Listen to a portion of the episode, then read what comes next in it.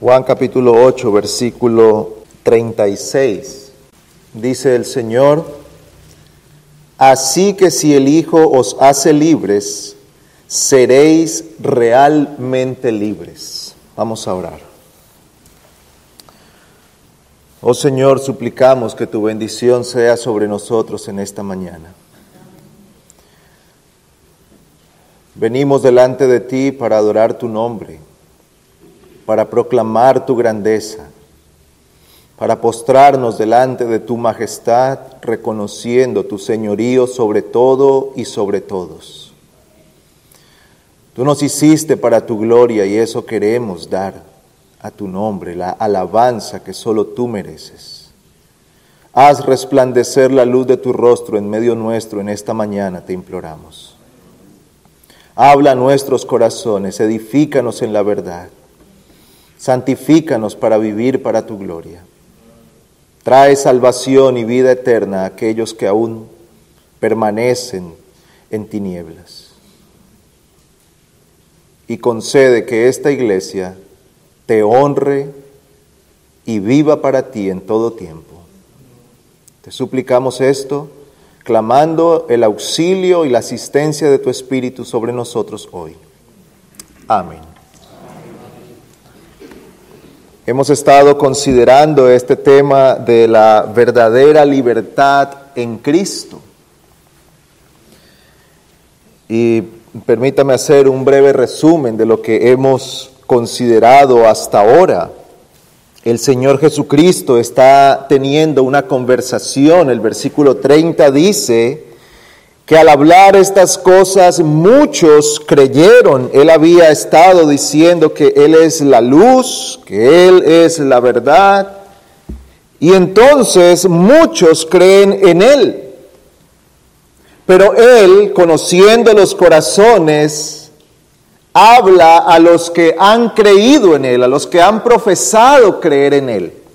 Dice el versículo 31, si vosotros permanecéis en mi palabra, verdaderamente sois mis discípulos y conoceréis la verdad y la verdad os hará libres.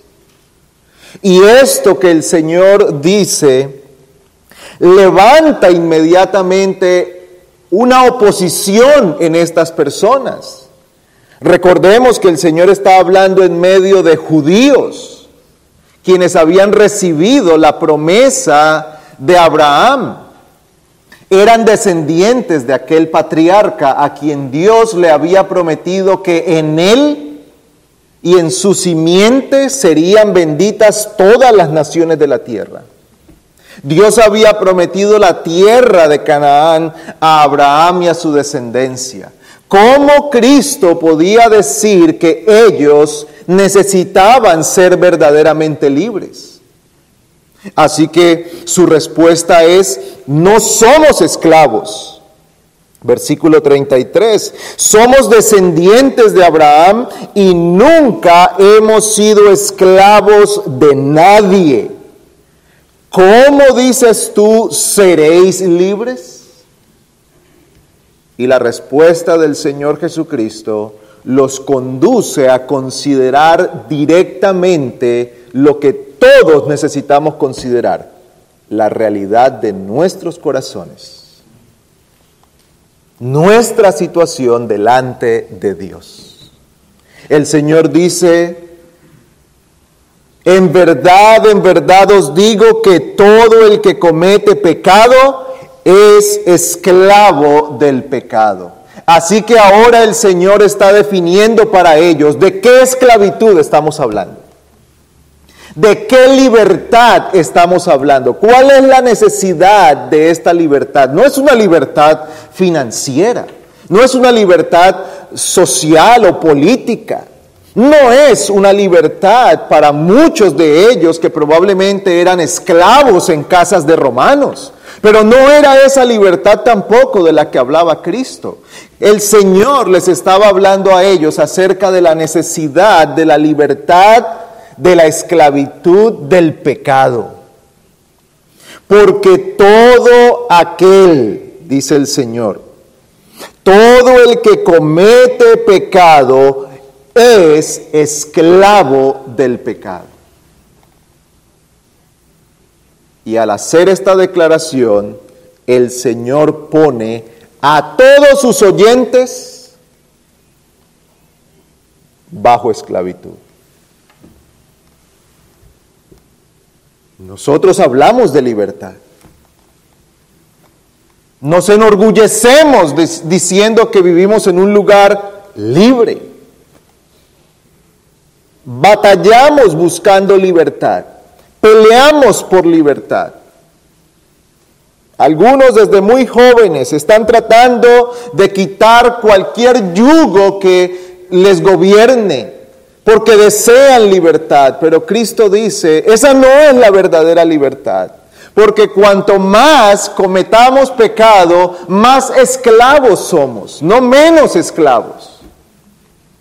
El tener la posibilidad de pecar y pecar y pecar no es una muestra de libertad, es una muestra de esclavitud. Eso no manifiesta otra cosa, sino que aquella persona está bajo el control del pecado.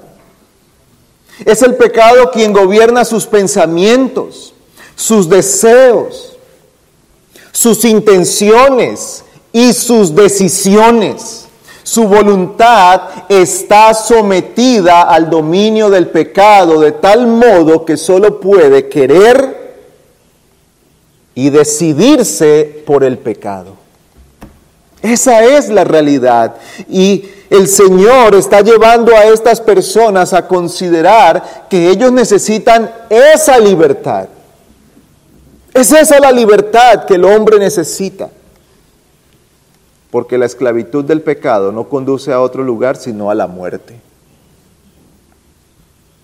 Por eso él dice el versículo 35, y el esclavo no queda en la casa para siempre, el hijo sí permanece para siempre. ¿Ustedes creen que son hijos de Abraham y que estarán en la casa de Abraham o con Abraham para siempre? El Señor dice, no, ustedes son esclavos y el esclavo no vivirá para siempre en la casa del amo. No vivirá para siempre en la casa del dueño de aquel lugar. No vivirá con el padre de familia para siempre, sino que el esclavo será echado fuera. Estará fuera. Quedará excluido. Así que si el Hijo os hace libres, seréis realmente libres. No es una libertad efímera, no es una libertad mentirosa, no es una libertad engañosa. No hay algo más triste que encontrar a alguien que está tan esclavo de su pecado que su mismo pecado lo ha engañado a creer que es libre. Cientos de personas dominadas por muchos vicios, por muchos deseos, gobernadas por sus placeres, viven al servicio de sus deseos, pero proclaman ser libres. Cuando en realidad están tan dominados en su esclavitud que no pueden soltar aquello de lo que son esclavos, no se pueden liberar de ello. Aquel que se droga, que se emborracha, que está dominado por sus deseos de apuestas o que está gobernado por un videojuego, que está gobernado por diferentes cosas. Piensa que lo hace porque es libre, pero en realidad no puede ser libre porque está esclavo de su deseo. Por eso Cristo dice, si el Hijo os libertare, si el Hijo os hace libres, seréis realmente libres. Entonces vendréis a ser libres. Hemos considerado también en qué consiste esta libertad. Esta es una libertad de la culpa del pecado, es una libertad del dominio del pecado, es una libertad de todo poder dominante del pecado sobre la persona de tal modo que ahora puede servir a Dios y agradarle. Ahora el pecado ya no le gobierna dirigiendo siempre la vida de aquella persona, sino que esta persona tiene la libertad que Cristo le ha dado para buscar a Cristo, para amar a Cristo y entregarse a la santificación, moldeando su vida según el carácter de Cristo. Esta es una libertad que nos quita a nosotros la esclavitud del temor a la muerte. Y lo decíamos hace ocho días, no es porque de nosotros se quite todo temor natural a aquel suceso. No, todavía tememos morirnos. Todavía batallamos por no morirnos porque no nacimos para eso, no fuimos creados para morirnos. Eso está allí y estará allí. Pero aquel temor que hay en el corazón acusado por la culpa ya no está porque el creyente es liberado de aquello. Por eso el creyente puede morir en paz. Por eso puede decir, ven Señor, llévame contigo, porque sé que cuando cruce el umbral de la muerte, estaré contigo. Y eso da paz a su corazón. Aquel temor ya no está allí. Y es una libertad que dura para siempre. No es una libertad temporal no es una libertad frágil como las libertades nuestras. Nuestra libertad es frágil. La libertad que tenemos nosotros hoy es frágil. Hoy somos libres en este lugar. No sabemos mañana cómo sean las cosas. Pero la libertad de Cristo no es frágil ni es temporal. Es segura y eterna. Así que esto nos lleva a considerar en este día, en primer lugar, cómo obtuvo Cristo aquella libertad. Ya hemos hablado de la esclavitud del pecado, hemos hablado de las características de esta libertad, hemos visto que el Señor dice que es Él quien hace libre, hemos visto que es Cristo quien hace libre. Él lo declara aquí en el versículo 36, así que si el Hijo os hace libres, seréis realmente libres. Así que Él se está atribuyendo a sí mismo la autoría de aquella libertad. Él se está atribuyendo a sí mismo la capacidad de ser el libertador de los pecadores. Pero ¿cómo obtiene Cristo esta libertad? La libertad que Cristo ha obtenido para nosotros, como todas las demás libertades, ha tenido un alto precio. Si nosotros pensamos en las libertades que se han obtenido a través de la historia, especialmente en las naciones, cuando han peleado sus batallas de independencia, la independencia y la libertad de nuestras naciones está construida sobre cientos de tumbas. Miles que dieron su vida para que nuestras naciones hoy tengan la libertad que tenemos. La libertad que Cristo nos ha dado ha sido comprada a un altísimo precio. La esclavitud del pecado es tan grande, es tan profundo el mal de la esclavitud del pecado que no se ha pagado con unas cuantas monedas. No se ha comprado a un precio barato. No se vende en cualquier lugar. Ni era un precio fácil de ser pagado por cualquiera. No había forma que un hombre pecador pudiera comprar la libertad para otro.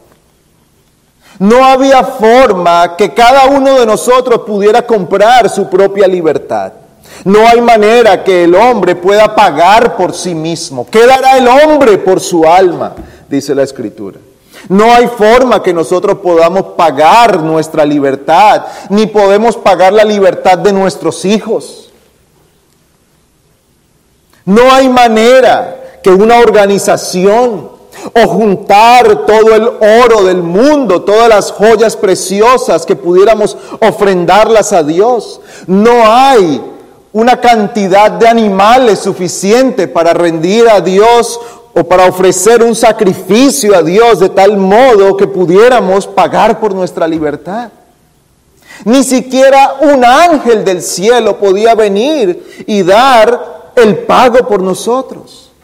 Tal es el precio que Cristo tuvo que venir. La segunda persona de la Trinidad tomando nuestro lugar, porque debía ser un hombre, tomado de entre los hombres. Pero Dios, en aquella unión inexplicable para nosotros, ¿cómo es que Jesús es 100% Dios y 100% hombre? Y aunque nosotros no lo podamos explicar, lo creemos porque la escritura lo dice, que Él se hizo hombre. En Él habita la plenitud de la deidad de Dios. ¿Usted ha pensado por un momento ese bebé frágil en los brazos de María siendo Dios sustentando a María?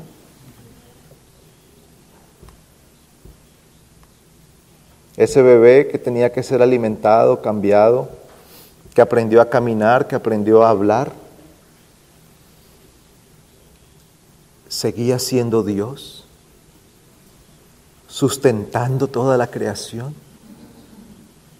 Eso sobrepasa nuestra capacidad de comprensión, pero así es.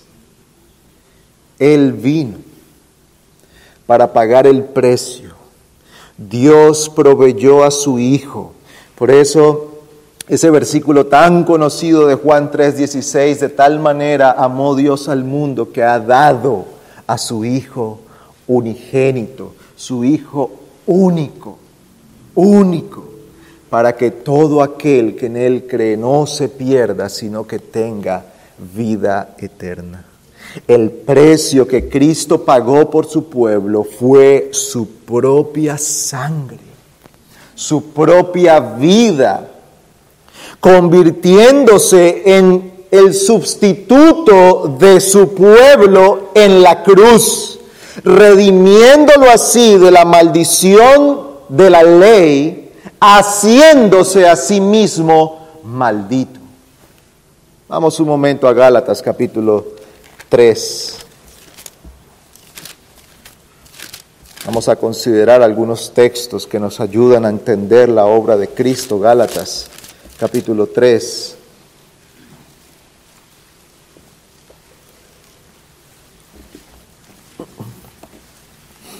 Gálatas capítulo 3, versículo 13 dice la palabra del Señor, Cristo nos redimió de la maldición de la ley ¿Cómo nos redimió Cristo de la maldición de la ley?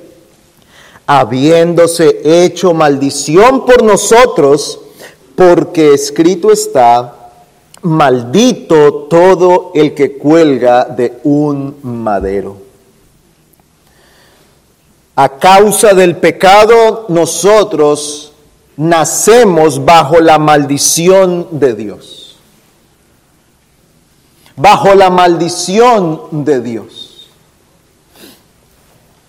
Y si hay algo que nosotros deberíamos temer y algo a lo que deberíamos temblar, es ser maldecido por Dios.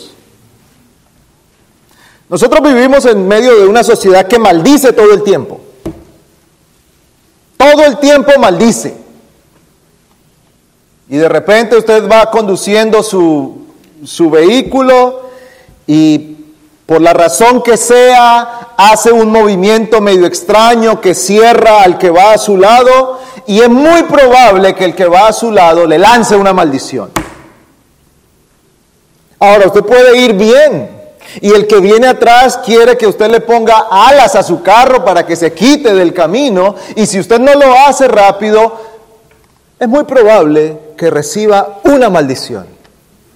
Ahora, nos hemos dado cuenta que aunque nos han maldecido muchas veces, nada ha ocurrido. Y aquí seguimos. Pero quien es maldecido por Dios es el más miserable de todos. Aquel que está bajo la maldición de Dios está en el peor de los problemas.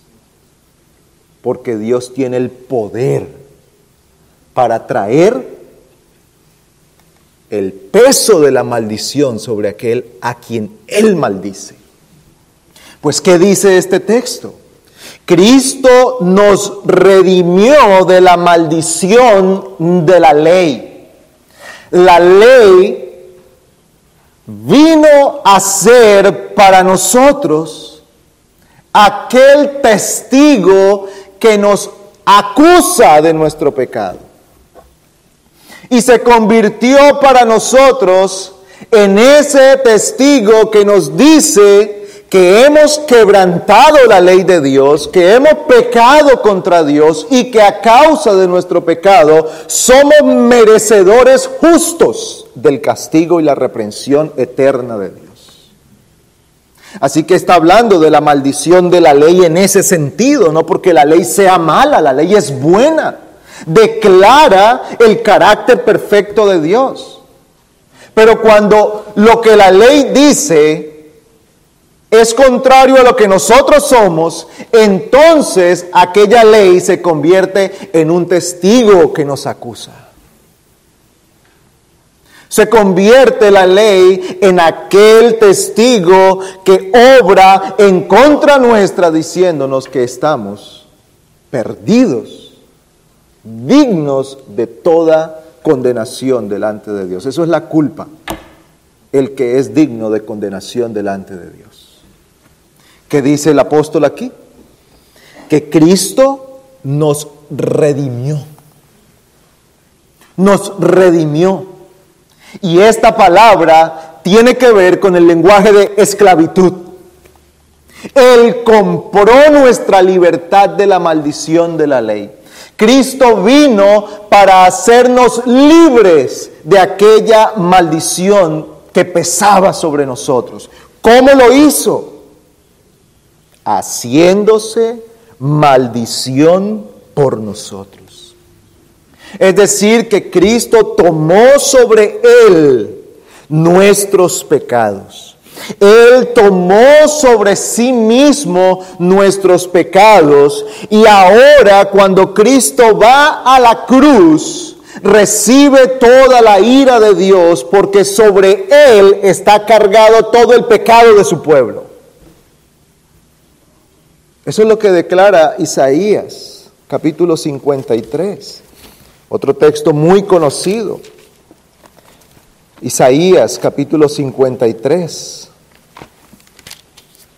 El Señor está guiando a este hombre a escribir estas cosas acerca del el Mesías. Versículo 5.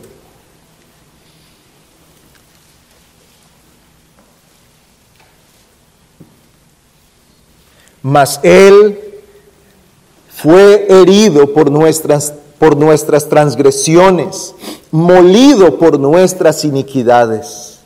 El castigo por nuestra paz cayó sobre Él y por sus heridas hemos sido sanados. Todos nosotros nos descarriamos como ovejas, nos apartamos cada cual por su camino, pero el Señor hizo que cayera sobre él la iniquidad de todos nosotros. Como el Señor le dirige a Isaías a describir la obra del Mesías como uno que ha sido herido por nuestras transgresiones molido por nuestras iniquidades. Ahora vea lo que dice aquí, el castigo por nuestra paz cayó sobre él. ¿Tiene usted paz con Dios? Si usted es un creyente, tiene paz con Dios. Si tiene paz con Dios es por una razón. Porque el castigo que nosotros merecemos cayó sobre Cristo. Él se puso en medio para recibir todo el peso de la ira de Dios. Usted recuerda la oración de Cristo en Getsemaní, ¿verdad? Padre, si es posible, pasa de mí esta copa. Copa, pasa de mí esta copa. ¿Y usted recuerda cómo, cómo se describe la ira de Dios derramada luego en Apocalipsis? Tiene varias, varias maneras en las que se presentan. Hay unos sellos que se abren, pero hay unas copas. Son copas llenas de qué? De la ira de Dios. Cristo tomó la copa de la ira de Dios y la bebió la que debía ser derramada sobre cada persona, sobre cada uno de los pecadores, sobre cada uno de los miembros del pueblo de Dios, Cristo la toma, la bebe. Dice Isaías que cayó sobre él. ¿Qué ocurrió en la cruz? Que Cristo vivió el juicio eterno que cada miembro del pueblo de Dios merece. Por eso usted y yo tenemos paz con Dios. Porque Cristo cargó en Él nuestra culpa. Si usted hoy puede decir, justificado por la fe tengo paz con Dios, es porque Cristo tomó toda su culpa toda su deuda, lo cargó sobre él, fue a la cruz, siendo justo, perfecto y sin pecado, y se presentó delante de Dios diciendo, he aquí vengo para poner mi vida. Cristo puso la vida, su vida, en lugar nuestro. Él cumplió así las demandas justas de la ley de Dios y se hizo maldición por nosotros.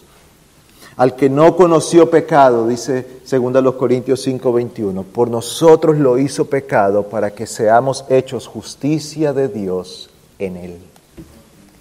Nadie puede llegar a la presencia de Dios siendo el pecador que es.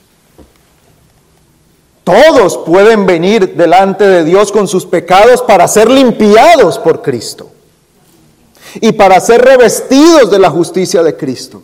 Pero nadie puede acceder a la presencia de Dios siendo un pecador. Habacuc dice, muy limpio eres de ojos para ver el mal.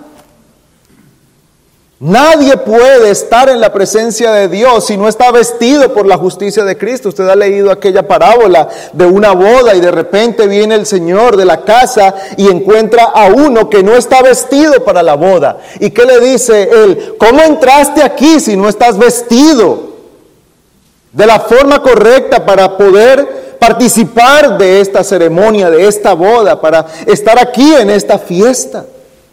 Y fue echado fuera. Fue lanzado fuera. Nadie puede llegar delante de Dios y morar en su presencia tal como es. Todos pueden venir a Cristo con todos sus pecados para ser limpiados por Cristo y ser revestidos de la justicia de Cristo. Cristo tomó el lugar de los pecadores, tomó el lugar de su pueblo Cristo venció en la cruz, aplastó la cabeza de la serpiente, triunfó en la cruz sobre el pecado, sobre la muerte, sobre el diablo, resucitó al tercer día, ascendió a los cielos y hoy es el sumo sacerdote que se presenta por su pueblo de día y de noche, intercediendo por ellos. Por eso Cristo es el único que puede libertar a los hombres de la esclavitud del pecado. Usted y yo no lo podemos hacer.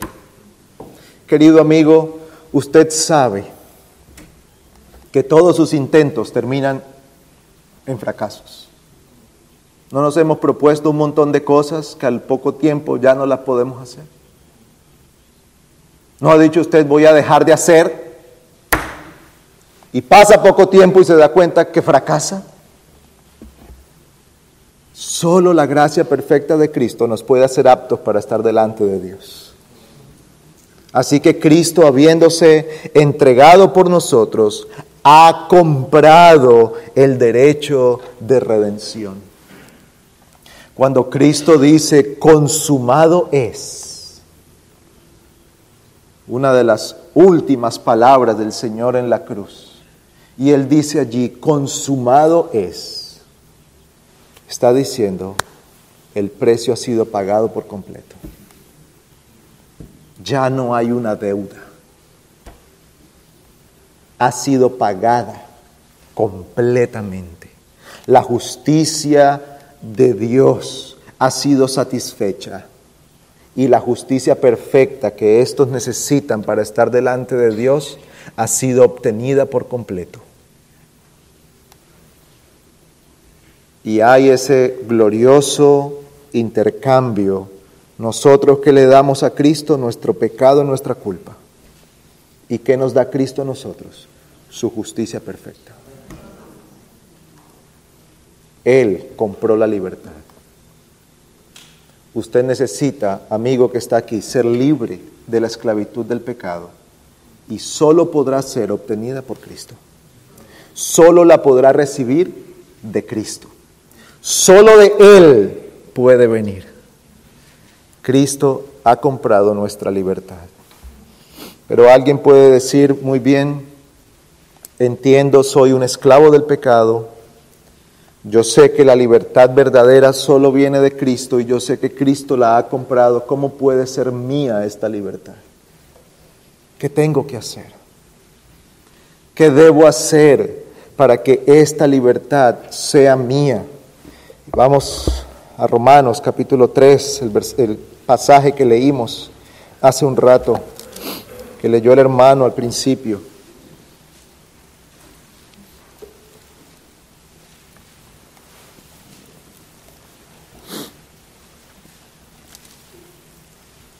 Versículo 21, Romanos 3, 21. Pero ahora, aparte de la ley, la justicia de Dios ha sido manifestada, atestiguada por la ley y los profetas, es decir, la justicia de Dios por medio de la fe en Jesucristo para todos los que creen. Aquí el apóstol está diciéndonos ¿Cómo esta libertad puede ser nuestra?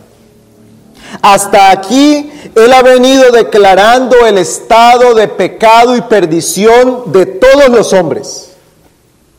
Capítulo 1, capítulo 2 y la primera parte del capítulo 3, el apóstol ha argumentado a favor de que de que todos los hombres, judíos y no judíos, estamos en la misma condición, caídos en pecado, culpables delante de Dios, bajo el juicio de Dios y necesitados de la gracia de Dios. Ahora, dice el apóstol, se ha manifestado, aparte de la ley o aparte de la justicia y de la ley de Dios, se ha manifestado la manera como Dios hace libre al hombre esclavo de pecado.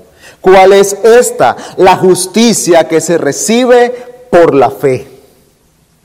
Versículo 24, siendo justificados gratuitamente por su gracia, por medio de la redención que es en Cristo Jesús, a quien Dios exhibió públicamente como propiciación por su sangre a través de la fe, como demostración de su justicia, porque en su tolerancia Dios pasó por alto los pecados cometidos anteriormente para demostrar en este tiempo su justicia a fin de que Él sea justo y sea el que justifica al que tiene fe en Jesús.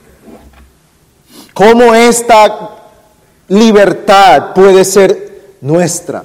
¿Cómo esta justicia de Cristo puede ser para nosotros? ¿Cómo puede ser para usted? Usted que está aquí diciendo, he vivido una vida de esclavitud al pecado. Es evidente que he sido un esclavo al pecado. Es evidente que yo he ido en contra de Dios. Es evidente que he estado apartado de Dios. La esclavitud del pecado no se manifiesta solamente porque está dominado por ciertos vicios. La esclavitud al pecado se manifiesta por la hostilidad contra Dios, por la indiferencia hacia Dios por el deseo de hacer su propia voluntad sin importarle cuál es la voluntad de Dios. Todo eso manifiesta la esclavitud del pecado. Y usted que está aquí, que no ha creído en Cristo, ciertamente es un esclavo del pecado. Ahora usted dice, ¿cómo esto puede ser para mí? ¿Cómo yo puedo acceder a esta libertad que Cristo da? El apóstol Pablo lo expresa de manera maravillosa en este pasaje. Siendo justificados gratuitamente por su gracia.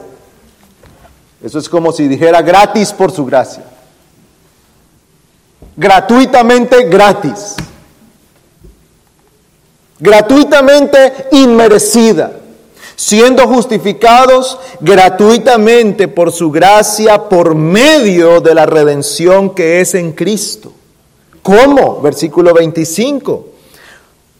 Por su sangre a través de la fe. Es la fe el medio que Dios ha establecido para que los hombres puedan acceder a esta libertad. No es un sacrificio físico. No es un sacrificio económico. No está limitado a cierto lugar. No tenemos que hacer un viaje hasta poder visitar un lugar específico donde solo allí Dios da libertad, ¿no? No está limitado a una nacionalidad. No está limitado ni siquiera a capacidades o habilidades intelectuales. Es por la fe. Por la fe. Cree y vivirás. Cree y vivirás. Para que todo aquel que cree en Él es poner la fe en Cristo. No es solamente tener fe, es la fe que se deposita en Cristo. Es decir, es un convencimiento de que Cristo es el único que puede ser nuestro redentor. Es un convencimiento de nuestra propia necesidad de la redención. Es un convencimiento de que solo Cristo me puede redimir y es entregarnos a Él en confianza para decir, Señor, yo no me puedo salvar a mí mismo, sálvame tú. Yo no puedo hacerlo por mí, hazlo tú por mí. Yo sé que tú moriste en la cruz. Señor, yo no puedo, no tengo méritos para llegar delante de Dios, pero me aferro a los tuyos. Porque tú has dicho que todo el que llega a la presencia del Padre unido a ti, tiene un lugar junto a Él. Es esa confianza en Cristo. Es abandonar la confianza en sí mismo. Es abandonar la confianza en que no soy tan malo como otros. Es abandonar la confianza en nuestros rituales religiosos. Es abandonar la confianza en que nuestra familia ha sido cristiana por tantas generaciones. Es abandonar la confianza en cualquier cosa externa a Cristo. Es depositar toda la confianza en Cristo Jesús. Dios lo exhibió públicamente como propiciación, dice. Dios lo exhibió públicamente como satisfacción de la ira de Dios, como satisfacción de las demandas de la justicia de Dios. Eso significa propiciación o propiciar, satisfacer las demandas de la justicia, de la justicia divina. Él fue exhibido en la cruz públicamente Allí estaba en la cruz aquel que fue dado por Dios como satisfacción de todas las demandas de la ley y de la justicia. ¿Qué tenemos que hacer nosotros? Aferrarnos a aquel que pudo satisfacer lo que nosotros no podemos hacer. Es por medio de la fe en Cristo. Por gracia sois salvos por medio de la fe, dice Efesios 2. Es por medio de la fe en Cristo.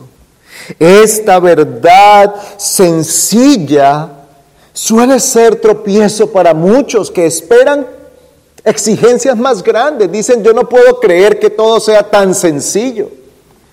Bueno, es sencillo, pero a la vez requiere la vida entera.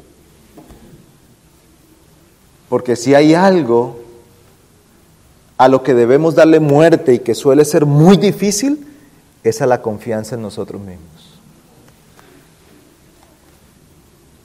Preferiríamos llegar al cielo diciendo, el último paso lo di yo.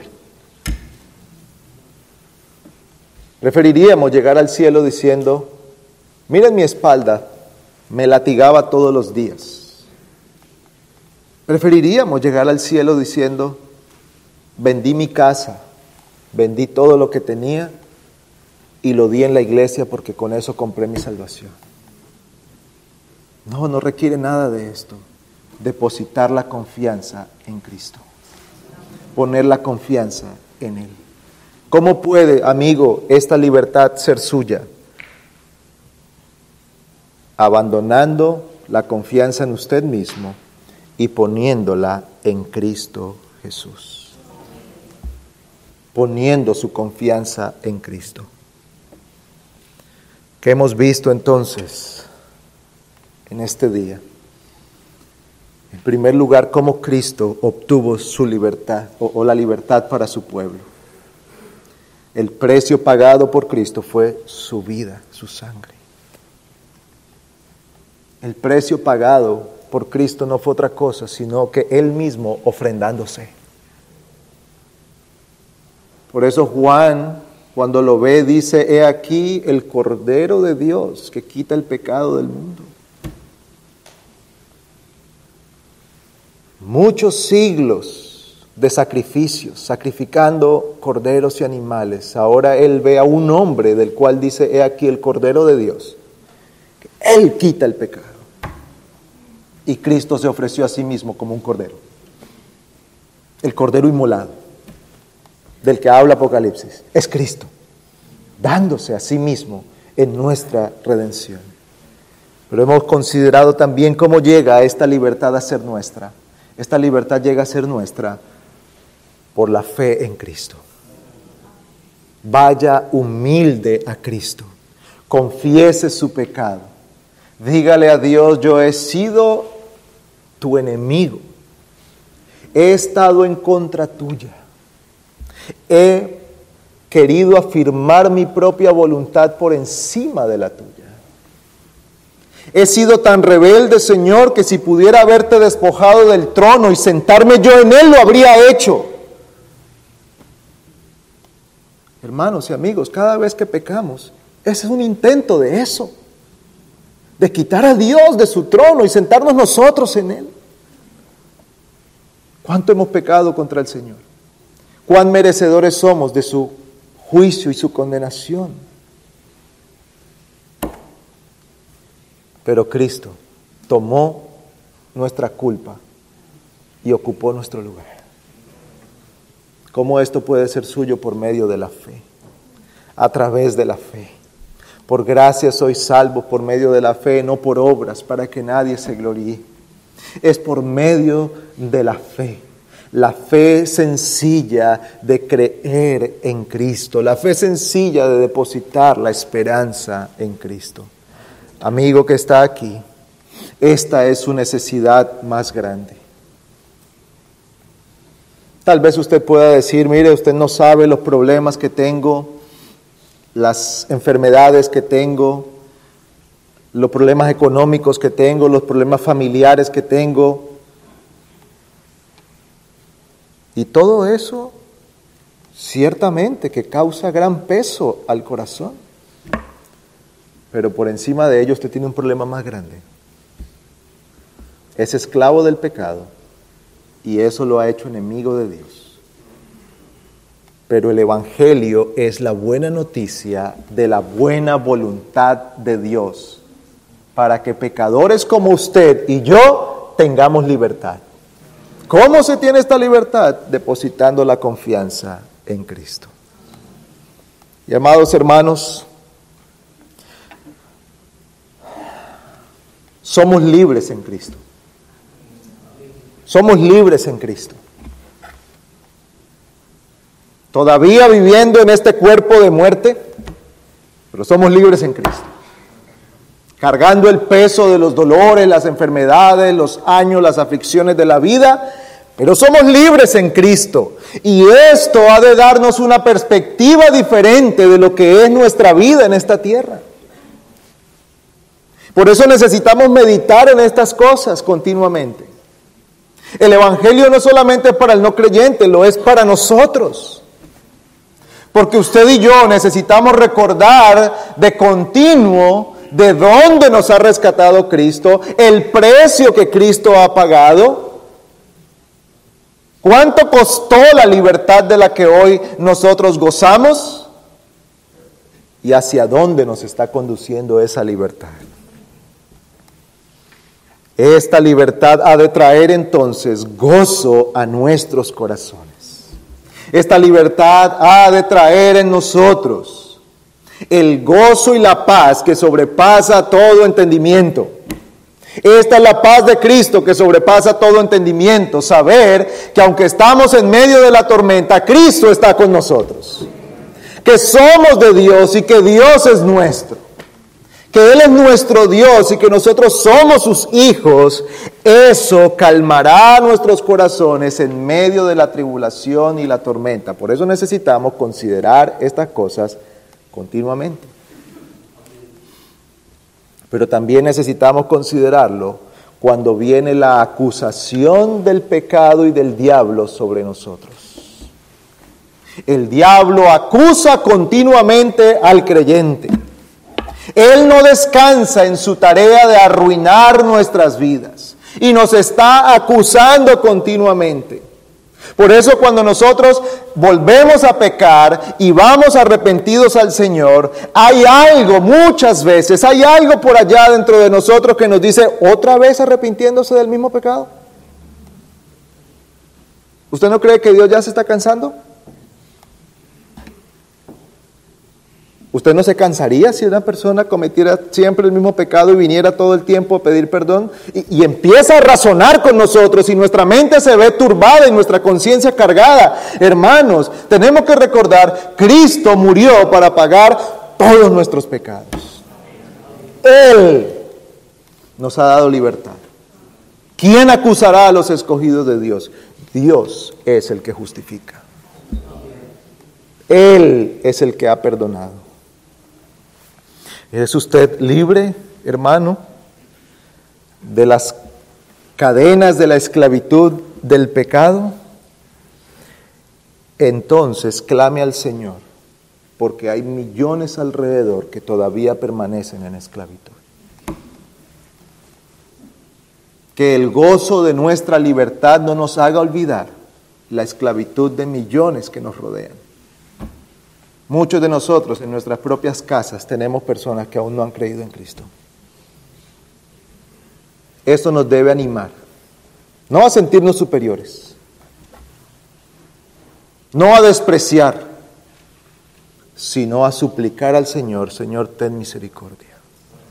Si tuviste misericordia de mí, también la puedes tener de Él, de ella. Señor, apiádate. Esto nos debe llevar, hermanos, a orar por la proclamación de la palabra del Señor desde este púlpito, para que sea Él trayendo la bendición sobre la predicación. Porque los predicadores no tenemos el poder para transformar el corazón de nadie. Es Cristo, es el Espíritu de Cristo obrando quien abre el corazón de la gente para que pueda creer.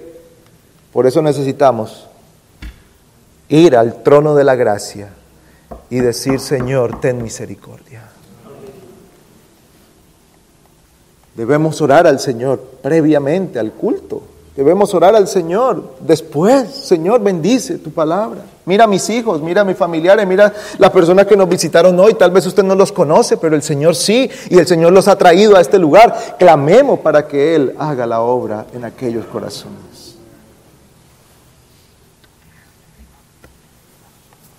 ¿Es usted libre, comprado por la libertad de Cristo? Entonces espere con paciencia el tiempo que todavía tiene sobre esta tierra. Hermanos, esta tierra y lo que vivimos aquí no es el final de nuestro camino. Si esto fuera todo lo que hay, somos dignos de lástima. Pero no es este el final de nuestro camino. El final de nuestro camino es morar con el Señor para siempre. Roguemos al Señor que podamos tener paciencia para perseverar en la fe a través de todas las cosas. Que este sentido de la libertad de Cristo gobierne nuestros corazones para poder atravesar este desierto hasta llegar al hogar celestial. Por eso la muerte de los santos tiene una mezcla de tristeza y gozo. Es triste para nosotros la partida de aquel ser amado. Es triste para nosotros que ese hermano vaya a la presencia del Señor, que esa hermana nos deje y ya no la veamos o no lo veamos más. Pero a la vez es causa de mucho gozo, porque ahora Él está con el Señor. Se está gozando con su Salvador. Ahora finalmente ha visto cara a cara a su Señor finalmente puede estar en los brazos de su Salvador. ¿Acaso no hay mayor gozo para el creyente que ese? Que el Señor nos ayude a atravesar este desierto con paciencia. Y por último, hermanos, que esta libertad nos lleve a tener una resolución de velar y orar para no volver a la esclavitud del pecado. La libertad que Cristo ha comprado para nosotros no es una licencia para que podamos pecar sin consecuencias. Que el Señor nos libre de pensar de esa manera de la libertad de Cristo. Que el Señor nos guarde de pensar que Él nos ha comprado ahora una inmunidad yo puedo hacer cualquier cosa y ya no voy a ir al infierno. No. Que la libertad que Cristo ha comprado para nosotros consiste en que Él ha quitado de sobre nosotros el dominio del pecado para que en libertad sirvamos a Cristo. Obedezcamos su palabra y nos entreguemos a Él. Pero esto se hace con lágrimas, con oración y con mucha lucha, porque el enemigo no descansa buscando nuestra caída. Una de las cosas que suele confundir y cargar mucho el corazón de los nuevos creyentes es que cuando vienen a Cristo, generalmente sus dificultades se aumentan. ¿Y cuál es la razón? Que mientras estaba bajo el dominio del, pecado y de Satanás, el diablo lo dejaba tranquilo. Ahora que se ha entregado a Cristo, está buscando la caída por aquí, por acá, levanta a este contra él, levanta a ese amigo que jamás, jamás pensaría que lo iba a traicionar, lo traiciona, ese familiar que siempre lo, lo aprobaba en todo, ahora se vuelve en su contra, ese compañero de trabajo ahora se pone en su contra y todo esto se levanta contra el creyente buscando qué? Buscando su caída y que abandone la fe, por eso requiere velar y orar, dice el Señor.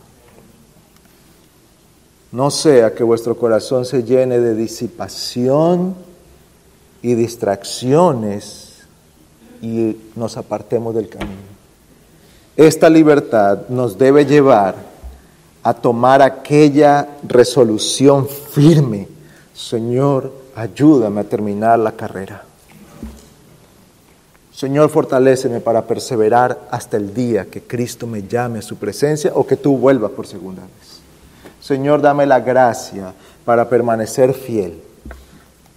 Y el Señor ha prometido estar con nosotros todos los días hasta el fin del mundo. El Señor nos ayude, hermanos, oremos. Oh Señor, ten misericordia de nosotros y ayúdanos. Ten misericordia porque estamos en este mundo sujetos a debilidad. Fortalécenos para perseverar en la gracia y en la fe, para perseverar hasta el día de Cristo. Alabamos tu nombre, Señor, por la libertad que nos ha sido otorgada gratuitamente por nuestro bendito Salvador. Gracias, Padre, por dar a tu Hijo para que Él sea nuestra propiciación. Gracias, Señor Jesucristo, por venir y tomar nuestro lugar. No estabas obligado a hacerlo y nosotros no lo merecíamos, pero qué grande es tu misericordia para con nosotros. Y gracias, Señor Espíritu Santo, por aplicar la redención a nuestras almas, por traer esta verdad e iluminar nuestras conciencias y conducirnos a Cristo. Oh Dios Trino, te alabamos por la gran redención que nos has concedido. Y te suplicamos que nosotros como iglesia honremos siempre tu nombre y vivamos en la libertad de Cristo. En su nombre oramos. Amén.